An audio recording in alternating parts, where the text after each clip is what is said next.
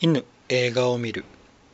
これは茶芝と黒芝がネタバレ全開で映画についてああだこうだいうポッドキャストですまだ映画をご覧になっていない方はご注意ください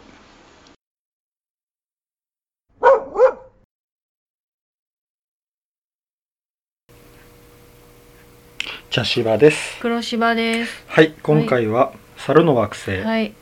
です、はい。あの一番初めのはい1968年のはい。やつでしたね、はい。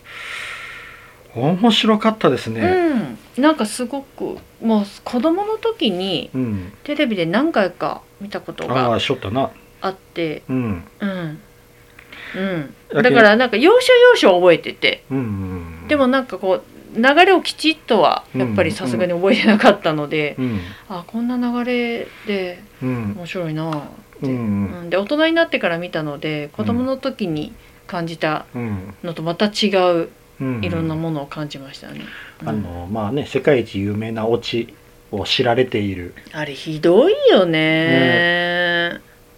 やけど、うん。僕、ん今回ちゃんと見うて、ん。やっぱ最後のオチのとこで鳥肌がブワってた。ああー本当に。うあん。ーそっか。あ私は多分見たことがあったからう、ん。あそうだよねぐらいなう感んうじん。でしたけどね。うん。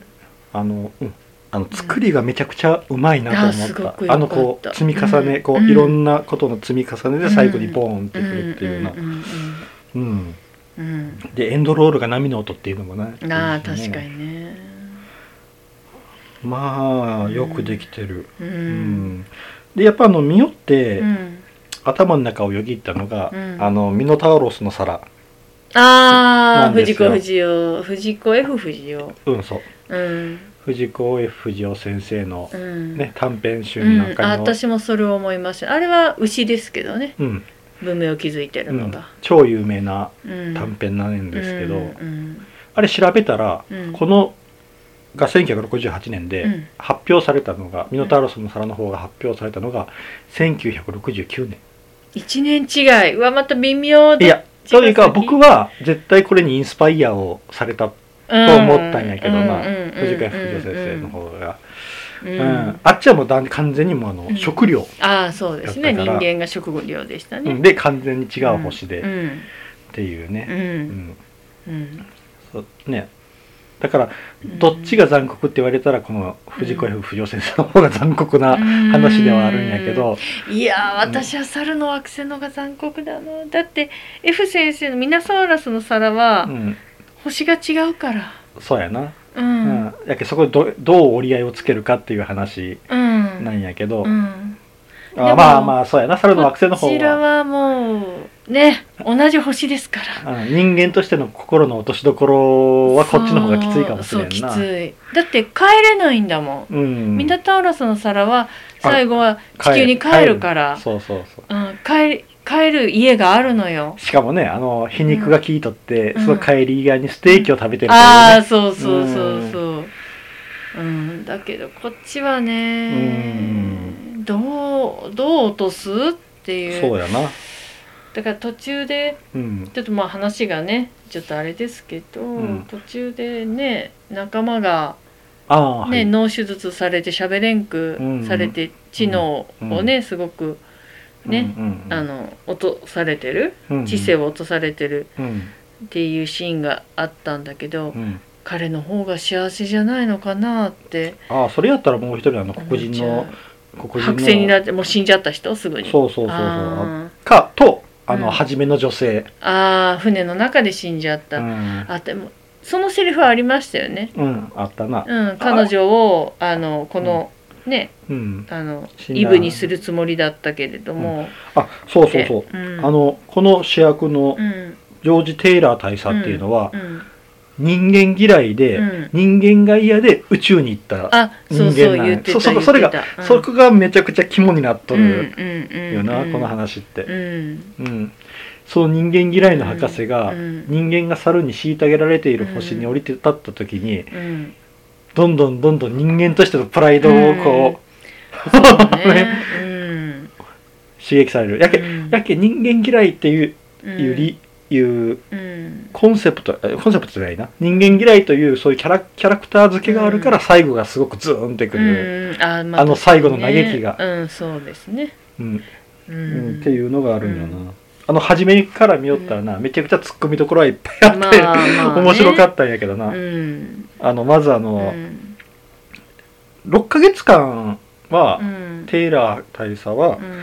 多分あのコンピューターうん操縦ができるまでは自分が操縦して生きよったんやな多分ね、ねで残りの3人うんあの亡くなった女性も含めたのうん3人はう、んもうすでに、うん、島民と多分っていうかね多分、うんあの一番最後に島民に入ったのが、うんこの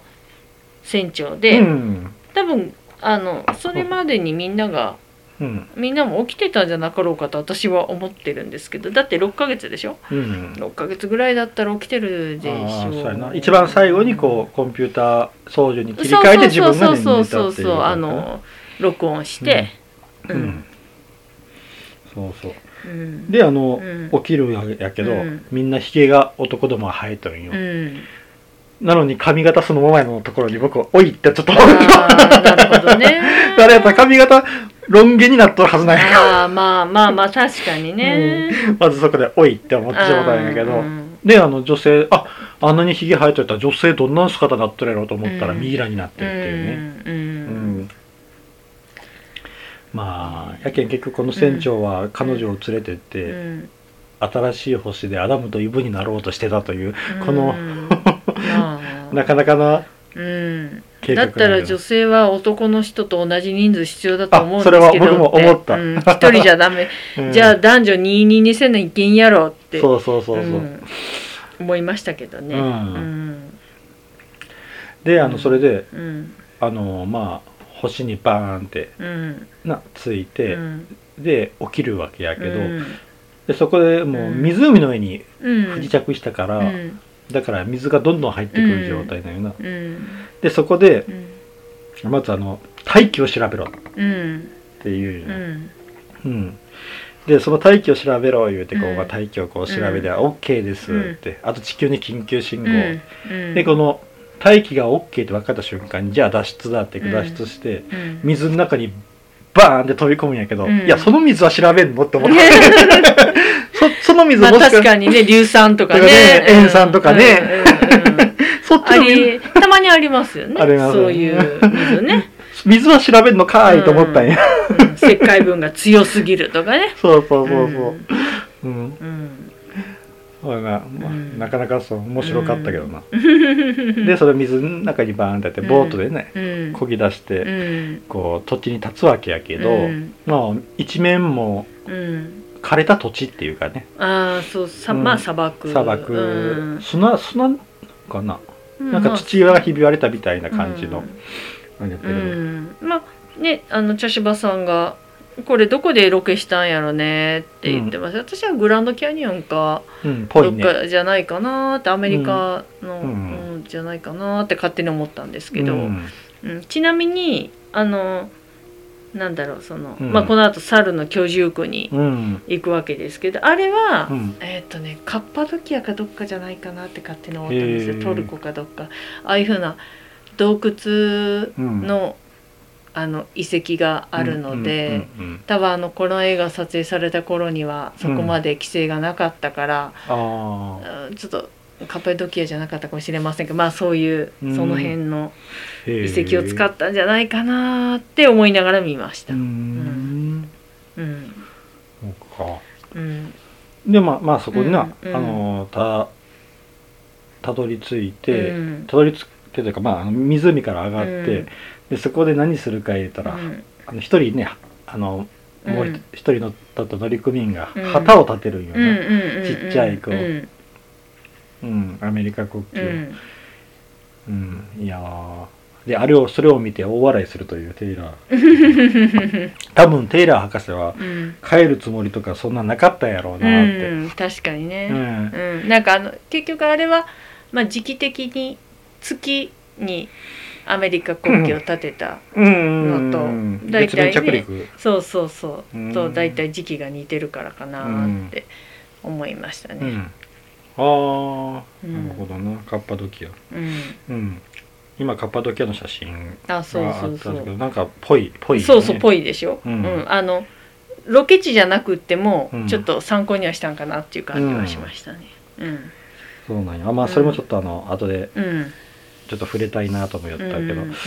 でそっからこうあのうんねあの旗立てて、うんでそっから歩いてくるけどもううん気になったのはあのリュックサックよな、あれあー使い勝手ええんやろかってあのあの便器みたいな形あーの確かに ねまあでも中のねものが壊れづらいっていうんう良さはあるかもしれうない、んでそっからこう歩いていきよったうらん植物を見つけて、うんでその植物の多い方へ多い方へてきよったら湖を、えそう滝と滝う湖んを見つけるよなうんでそこでみんな飛び込むわけやけど、うんねそこもツッコミ入れてましたねそうそうでも私あれは茶芝さんほどツッコミ思 思ってなくっうて、んもう服装とかうんあのなんか風貌からしてね、うんかなりの距離を歩いててもうああ3人ともヘロヘロだからそうやなそんな調べることもう死んでもいいけんもう水ってそうやいなう感じじゃなかったんかなって、私は思いながら見ました。あそういえばあの、うんなんか裁判みたいな時に、うんあのねあの砂漠を横切って、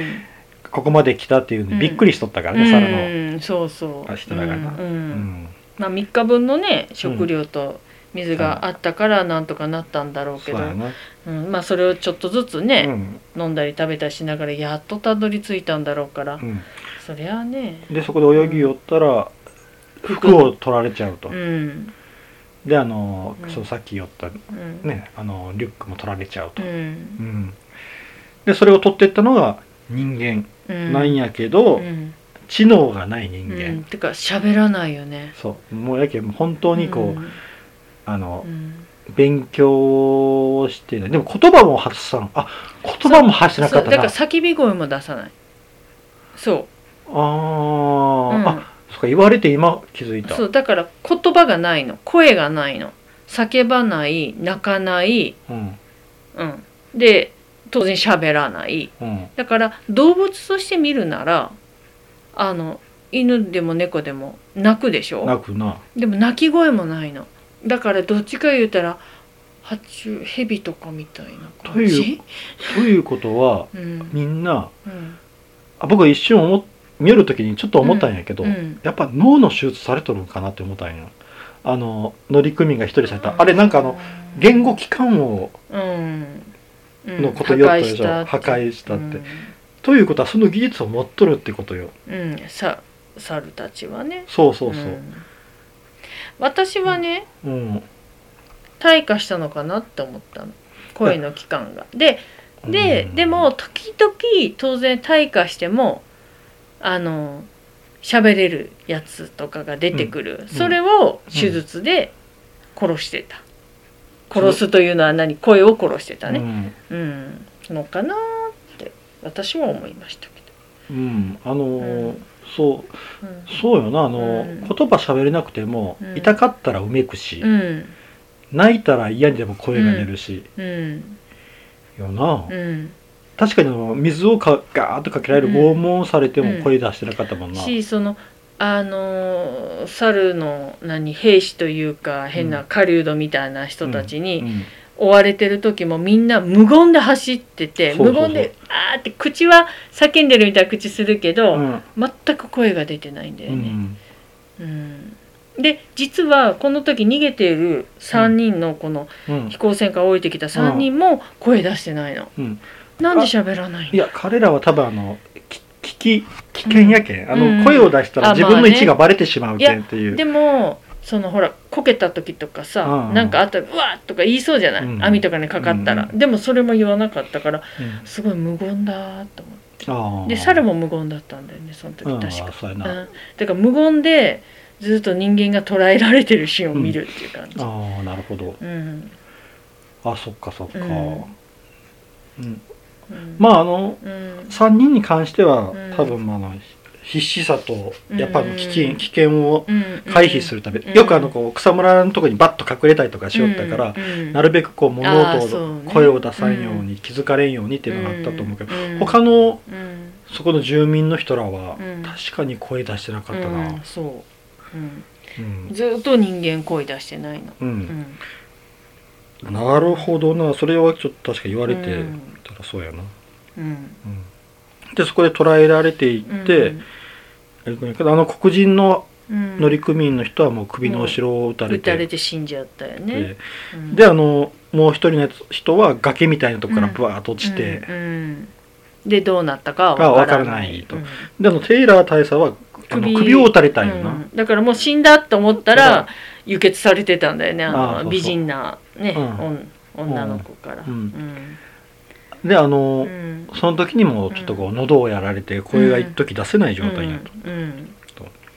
うんでそこでうまあ、ん捕らえられて、うんまあ、人間が家畜扱いをされているから、そこでこう同じように家畜扱いをされるうんということやな、うんでこのさこの猿のうん惑星うんていうかこの猿のうんところなんやけど、うんまああのうん文明よなうん文明がどの程度うんのぐらいなんやろうってうん思いよったんやうな、んあの家がうんやっぱ洞窟を改造したような感じの、うんあそうそううんのうんの家うで、んであのうんやったけどどれぐらいなんやろうなと思うな、うん人間で言うたらまあでも電気とかの概念はなく、あなかったなうんで馬に乗り車とかはなく、うん、うんうんであのぶ武器というか、うん主に使う武器があの遠網網と、うんあとこう首に引っ掛けるこううんあまあほんと家畜用うやな、うん、んうん、と槍みたいなのと銃うん銃はあるんだよそうそうそうびっくりした僕、うんあ銃なんやと思ったらラストの方に出てきたけ、うんああったんやって思って、うんあありましたよ最初からあ最初からあった銃はうんうん、うん、そうなんですよねうんうんやけんそうなんやろやけん文明うんあの、うん後でわかるんやけど、うんえっとこの年からうん2000年後うんっていうこと,、ことやったよな3968うん年、そうそうそうそう、うんうんでうんあのす猿のあの、ねザイアス博士やったっけ、うんザイアス博士が言いよったのがうんこの猿の文明が始まってうん、1200年1200年って言ったかな、ううんん1200年代ぐらいのう文ん明って考えたらええんかな、まあ10は早すぎる気がするけど、うんいやだからそれが最後にうん、答えがあるわけじゃないですかあーああそっかそういうことかうんそうかそうかうんそうなんやなうんうんだけどもうう、うんん、なんかちょっとこうう、ん文明としたギクシャクうんしとったけど、うんでこれあのーその中でうん僕はびっくりしたのは、うん宗教の概念があったよ、ね、あそううんそうそうそうそう多分、うんあのあそこにあった偉いオランウータン3うん頭、うん3頭のオランウータンザイラス博士を含む、うんまあ三人って言った方がいいと思うなこの場ああ合そうやな3はうん人3人の、うんえーオランウータンがおったんだけど、うんうんか彼らはうんもうすでにう、んあの人類の文明が先にあることを知っとって、そうそうそうそう、うんうんででもそれをひた隠しにするために宗教を作った、うんそうでうんな人をまとめるのに一番うんねうん集団をまとめるのに一うん番いい方法って宗教やけんうな、んうんうん宗教を作ったうんうんあと猿法って言ったっけ法律も作ったや、うんんでも法律よりもなんか宗教の方に重きを置いてるような感じのうん聖典って言ったしうな、んそうだから、うんあのうんね捕まって、まあ、言葉が喋れるって分かった時にさ、うんあのテイラーがね、うんあのなんか、うん何あのこいつが知能がないことを証明してやろうって言って、うんこう絶対この国で暮らしてないってわからないようなそうことそをうそうそう聞くんだよね。そうそうそうそうそう、いやいやそうじゃなくってみたいな感じだけど、わざとに答えられないものを言って、わかんないって言ったらほらやっぱだから知能がないんだよこいつはそうそうみたいなね。知識と知能は違うけんな、う ん聞きよることは知識のことなんや、うんそれは知識は教えられんとわからん、うん知らないとわからんよ、うんであのあ、まあその裁判になる前にもねうんあの博士が女性のうん誰だったっけえーっとテイラーじゃなくてジーラ博士、うん獣医のねうんがあのちょっとこの青めの人間はちょっと違うっていうんで、ね、自分の部屋に連れてきて、うんねあのまあその時まだテイラー喉気が喋れないから、うんひね、うん文字で書いて彼氏にね、うん出たっけジーラの彼氏のココーーネデリリアスに見せて2人で驚いててうんいやでも飛行機なんて空を飛ぶなんてそんな危ないの必要ないじゃないとか言って。うんたら紙飛行機ガーって飛ばして、これだとかうんやったら、そうこうしてる時に長官が来てうんうん「これは何だ?」って言って「うんこれはおもちゃです」うんでジーラが言って「空を飛ぶんです」ってうん言ったらぐしゃってうん潰した時に「あこの人何か知ってる」って思ったんだよね。あのその前にあの、うん大きな檻に入れられた時に、うん土の上に字をあテイーラー大佐が書いた時に、消したよねそれをあの、ねあのさっき言ったあのうん女の子、うん受けてしてくれたじジーラあジーラじゃいないや女の子が子、うんブワーッとこう消して、うんでそれでうん怒ってブワッてこううん引っ張った時に、うんうんもう一人の男に襲われてって言ってこううんぐちゃぐちゃぐちゃってなってしまって、うんうんでそれも後でこう、うんねザイラスやったかな、うん誰かオランウータンの一頭ザイラスやと思うけど、うんパッとそれ見て、うんシャーって消したんよな、うんそうそう、でうん、よくかん僕初めにいろいろツッコミ入れたけど、うん一つのツッコミとしてうん、なんで英語通じるんって思っとったんよ、ああなるほどねうんそのうんその文字で書いたその英語が読めるってどういうことやって言ったら、うんうんやっぱラストにそれはやっぱ通じ、つながっとうるん、そうそうそうそう、うん、だけど言葉が通じる、英語が通じるっていう、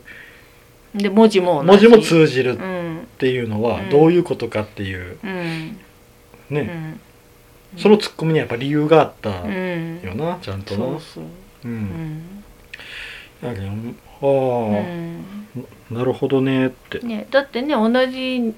地球に暮らしてる人間ででも、うんね、私たちが急にアフリカにポンってうんうん行ったら言葉通じないもんね、そうそうそうそううんうんうんだだけどだけど同じ英語でで話ができる会話ができてるってそうそうそう筆談ができるそうそうそうおかしいよねおかしいよね、うんうん、うんでそれでこうまああうの、んテイラーはなんとか逃げよううん逃げようって、うんまあ虚勢とかいう話もあったけどな、逃げよう逃げようってするわけやけど、うんその時にこう、うんえっ、と建物の下の方に行ったらうん人間博物館があったよああな、そうそうそうそう うん、うん人間は昔こういううん生活をしていてみたいな、うんうんうんその中の一つにこうあの黒人の乗組員さんの、うん剥製を作られてたんだよ剥製ねがうん早っと思ったけどねそうやな剥製作るのううんんそうやなうんやけんもううん完全にもうな、うんあの人間が過去のものとしてうん過去のものじゃないなえっ、と家畜としてもともといて、うんその上にさ猿がうんちゃないるという、んっていうか人間は家畜としても役に立たないっていう話やったけんね、ああ、うん害獣扱いやったなそうそうそうそうもう畑を食い荒らす害獣、ううんん扱いやったうんよだからあのねほらいっぱい人間を捕らえた猿が記念撮撮影してたじゃあん、あ、うんそうやったな、結局そういううん、ね、あのねあのう人間が魚いっぱい撮って写真撮ったりとか、うん大物撮って写真撮ったりと同じことしてるってことだよね。うん、あのーうん前にやったやつで、うんガチョウコの夜ってあったよ、あはいはい。ガチョウコの夜でラストにあのー、うん主役のうん人がこう警察に捕まって、うん倒れとるところで、うん警官がみんなであ写真撮りよった写ね真撮り寄ったよね、なんかあれ思い出したけうんど、あね、なるほどねだけどもう人間も同じようなことしてる、 うんまあねまああれはちょっとあまりにもええって感じだっだたけけどどね、ううんん、あまあ、ね、そうういうん感じやったよな、うん扱いがうんでどんどんどんどんテイラーが反逆を起こしていくんやけど、うんあの面白かったのがやっぱりあのジーラ博士とコーネリアスよな、ううんんうんうんジーラ博士はもう本当に信じとる、信じとるというか、というかまあこの二人はもう、お新しい発見したって感じだよね、うんうん純粋にまだ若くてそうそうそう、ねうん、うんやけんコーネリアスはもともとあのー猿の文化の前に人間の文化があったという、うん人間が猿に進化したといううん進化論を唱えとるんよな、うんうんうんうんでそれのうんあの研究をしているとういうんずっと、うんうんでジーラ博士もうんそれジーラ博士はもともとジンはダ博士はもう動物学者だから動物学者やうんな、だから動物行動心理とかうんをうん調べてるうちに、あれうんちょっと待って人間ちょっと奥深くないみたいな、うん、やでったよな、うんそうそうんうでそのねこの「猿の惑星」の映画の中でうんポイントになるのが、うん立ち入り禁止区域があるってことなんで、、あそうやなんあっちに行くと危ないからなんか変なかかしみたいなんでね、あそあうそうそのうあれ入るなさみたいなねそうそうあなんか猿、猿の死骸みたいな、うんばばそうそう X のなそうそう、うん、罰みたいな、うん、やけあのこっから先入ったもんはこうなるぞみたいなやつやな、うんそうそうそうそう、うんも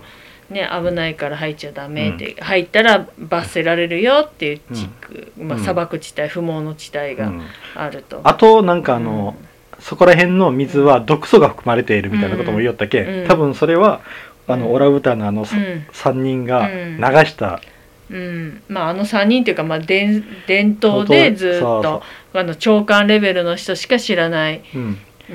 ん、だからああのの入らさんように、うんそうそうそうそうだからあれと一緒だよあのケンタッキーフライドチキンのスパイスの味は世界中で3人か4人しか知らない からそんなような感じで代々伝えられてるも のなの上位の人だけになぜケンタッキーをここで出すって感じかもしれないけどちょっと思い出しちゃった、コーラもそうやな、あそうですねううんんコーラのレシピもあその上位ひ一人かうそうそぐらいうしかまあ一人じゃダメだからもうちょっとおるやろうけどしなんか金庫かなんかに入ってうんるそうそうそうそううん、まああのなんかそういうふうな、うん、うん本当に立ち入らさんようにいろいうん、そろうそうしとったんやうな、うんんね、それにはすごく大きなね秘密があって、うんねうんででコーネリアスが結局ねその立ち入りを一回発掘調査許可されたけど、すぐダメってうんうん下げられて、うんうんでそれにはちゃんと深い理由があって、うんで結局、うんみんなでその発掘うん調査のとこ行くんよね、うんあのなコーネリアスもジーラも、うんテイラーもみんなこうう、ん有罪、うん裁判で有罪にされいやてしまそっうてそう、まあめちゃくちゃな裁判やったけどな、うんもうあれあれこそうんなんだろう独裁政権のようなひどい裁判やなと思ったけどうんまあでもああしないといけない理由がそうねえやけんまああの3人はし知うんっとるけん、うんその過去をうんやけんもうぜそこでうんそれを認めてしまったら、うんまあ自分らの立場も危ないっていうのもあるし、あとあのこのなうん猿のせ社会が崩れてしまうっていうう、んうんうんっていうかねあのー結局まあもうねオチが皆さん知ってるやろうから結局ねこれってうん文明をうん発達させたらうん人間のようにうん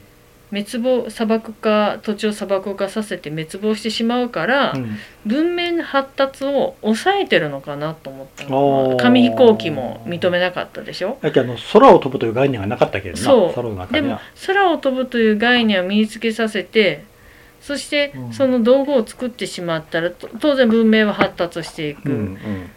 でそれが文明がどんどん発達していったら、うんどんどんねあのこう高速ビルとかも建っていうく、んうんたら緑が減っていく砂漠化するっていう、うんね、っていうのを抑えて今のこう自然と一体化したようなうん生活人口もそこまで多くなくっていう生活を維持して猿といううん何文明をうん維持するためにそうしてるのかなって私は思ったの。うーんうんなんかな、うんまあ、うんでもぜ絶対それは止められんような気もするけどな、うんまあまあまあで今のその猿の、うんあのあの文化レベルやったらまうだんそできるんかな、う、うんうん。やけんうも、んなそれが、うんまあでもあのままずっとつながってったらいつか、まあいつかはねうんまた変わってくるだろうけうど、ん、うん、でも長官たちにとったら人間との二の前に猿たちがならないように、うん、頑張ってその、うんひた隠しにしてるんだよねうんうんそうやなうん上の方だけには知らされとるんやろううなうん、んであの遺跡発掘現場でさそうそう、人形が出てくるでしょ喋る人形が、うんあとメガネと、とあの、えっと胃になんだっけな便 うん、人人工弁うん、と、そうそううん、あとのあ歯歯の治療のやつか、うんうんうんが出てきたんかなでその時点で、うんあの主人公はねうん気づかんテイラーは気づかなかったんかなここは地球かもしれないって言って、特にあの喋る人形うんうんうんおかしいじゃん、うんうんあのー僕らもうんあのオチを知らずに見たらうんどこで気づくやろうと思っうんたんようんうん、うん結局あの、うんテイラーっうてん最後のあのあれを見るまで、うんあのうん信じなんだんやうんそれはもちろん希望もあったと思うんよ、うんうん僕らがそれを知らずに見よったら、うん結構早い段階で、あれここってってうん思う気がするんよな、うんあでも私はぜそうって思う瞬間一番の瞬間は私はあの喋る人形、喋る人形やなうん、とかあの眼鏡とか、うんううんんうんあれでうん「おやうんかなりこれはうんやばいぞ」うんうんうっんて「うん地球じゃね?」うんみたいに、うんうんうん、あの時点で思うかなう。んあのうんそれで、うん僕さっきあのちらっと言うた、うんそのうんなあのーそのオチの話、うんあのー後で話そうと思いよったけどって言おったやつが、うん、僕これってなうん、めちゃくちゃうまく話ができとるなと思ったのが、うんやっぱり僕ら人間ってうん絶対猿の下になることがないといううん、あー絶まあ対的な自信をついとるんよ、あーこのこの物語って、なるほどね、確かにねやけんうんうん多分あの喋る人形が出てきたとしても、うんどっか別の星の話、あーなるほどね、地球とは別うんうのんうんうん話、ああなるほどねとなんかかあ地球とと思うのがね、うんかなりのねうん何千年が経ってるからうん地球人がよそのあの地球からよその星に移住したうん遺産みたいなうん感じかなあそっかそれやったら私思うかもしれない、うんうん、やけんあのうん人間がかうんもう根本的に猿を見下している、うんからうん絶対にうん猿が人間の上に立つわけがないとうんいう思い込みうんうんをうんうんやっぱ絶対持っとるはずなんよ。うんうんうんうんそれをうまく突かれたから、あのラストが伝説的なものになったと思うあーん確よか。にねう、うんんそれをうまくうんついとるなって思った、これによって。うんうんうん確かにうんであのこれ1968年の作品やろ、うん僕らってもうこの1968年やけんもうだってな、えー60年う前んの映画だ、うんその間にいろんな映画を見てきてるから、結局は結構あのディストピアものうんも見てきてるから、うんこれが地球であってもあああああああって思うけど、うんうん多分1968年当時のに見た人たちって、ええー、っうんうんうんてうんうんいうのはやっぱ大きかったと思うな、うんいやこの映画はねうんいやでも私はね多分うんいやもし今見てもうん初めて見てうん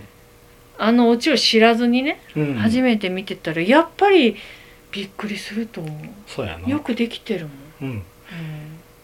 やっぱそれはうんうん絶対人間が猿の下にうん、なることなんてないっていう、うんこう人間の過信、うんエゴっていうのが絶対あるから、うんそこをこううまくズドバーンってこうんうそう 疲れるっていうのはあるよな、いやこれはな本当僕な、オチ知らずに見たかった、うんああそうですようね、ん、うんまあ私はそのオチを知らずに見た感動は今でもうんずーっとあるので、うんあの衝撃は忘れられない、うんあのラストカットが素晴らしいもんなうんうん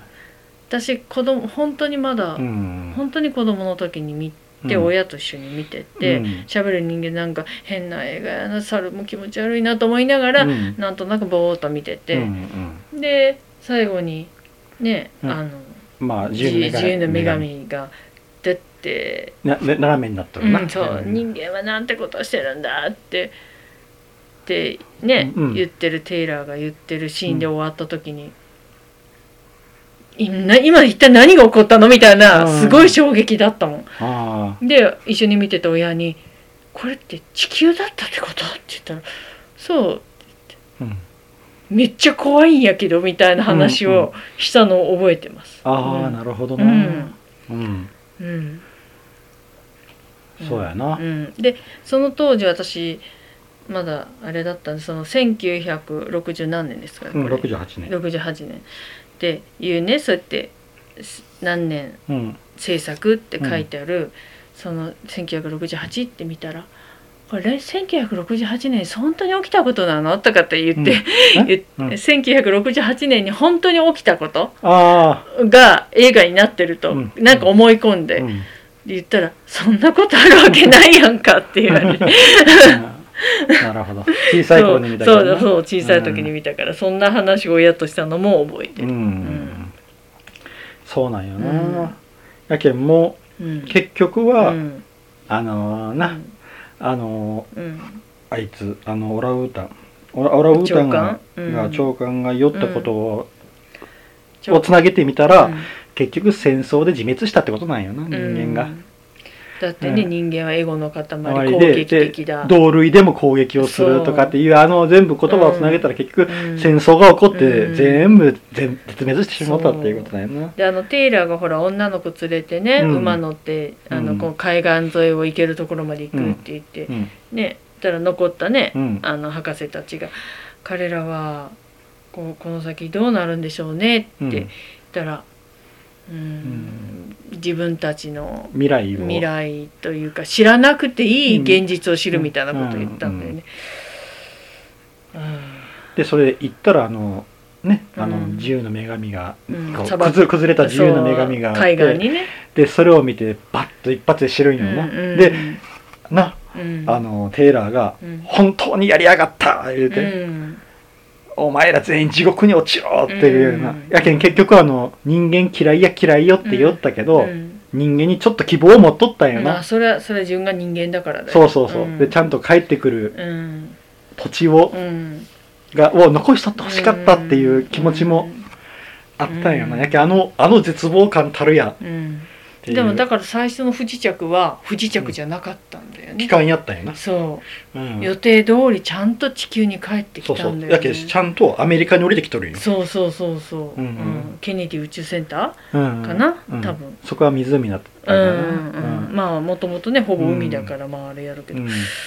ーんってことやったよななかなかねんであの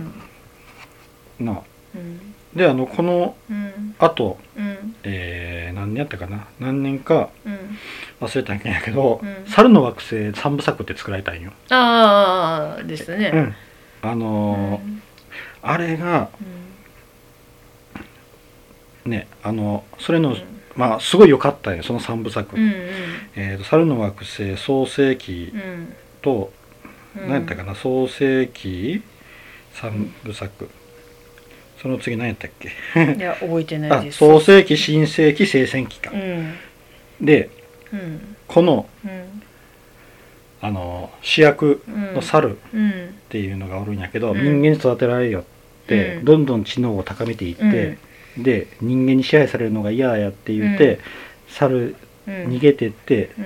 山の奥で自分たちのうん猿のうん集落を作りに、うんうんでそこでどんどんどんどんボスになっていくっていう話なんやけど、うんその主役がシーザーっていう名前なんや、うんう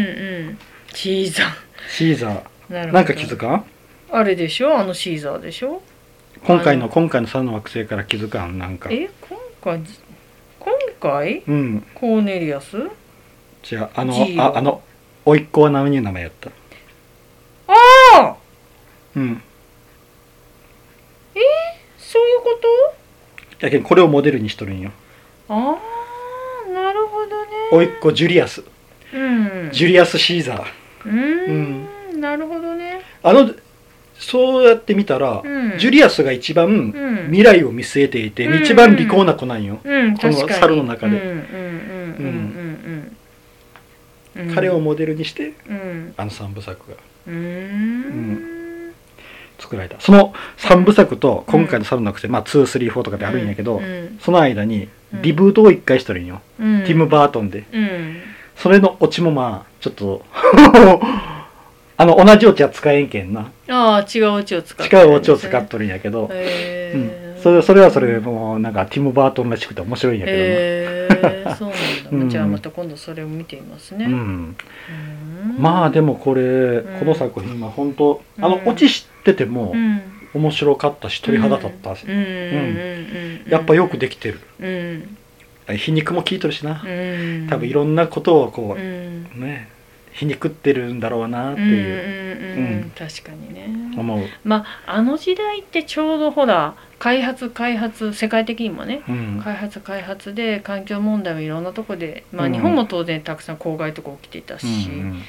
世界中でもいろんなとこで起きてたから、うんうんねうんうん、だからそこにね警鐘を鳴らしてるっていう部分もあるのかなと思ったりもあるしあとやっぱ大きく思ったのはやっぱ人種差別とかもうんあるんやろうなとか、あねー確かにねうんうん極端に描いてったりとかいろいろあるんだろうなとは思ったね、うんまあすごい作品でしうたね、んいやなかなかやっぱりあの、うん古い作品なんですけど、うんとてもやっぱり見てて引き込まれるし、うんうん、であの全然関係ないんですけど昔テレビで、まあ、うん誰が喋ってたかも覚えてないんですけど、うんあの彼女との初めてのデートで猿の惑星見に行って、うん振られたっていうのを誰かが喋ってたのをふと思い出して、うんそりゃこんなん初デートで見に行ったら振られるあいな ーって思いました、うんまあ、ちょっとロマンチックなもの見に行かなきゃねそうやな初デートはね、うんうん好きですけど私ファルの惑星は。うんうんなるほどうんデートには向かんやがないんやなだから初デートには向かな初い。デートには向かんやはがいないんやね、面白いなそれ、ううんんよしそしたら次決めたいと思いますははいい、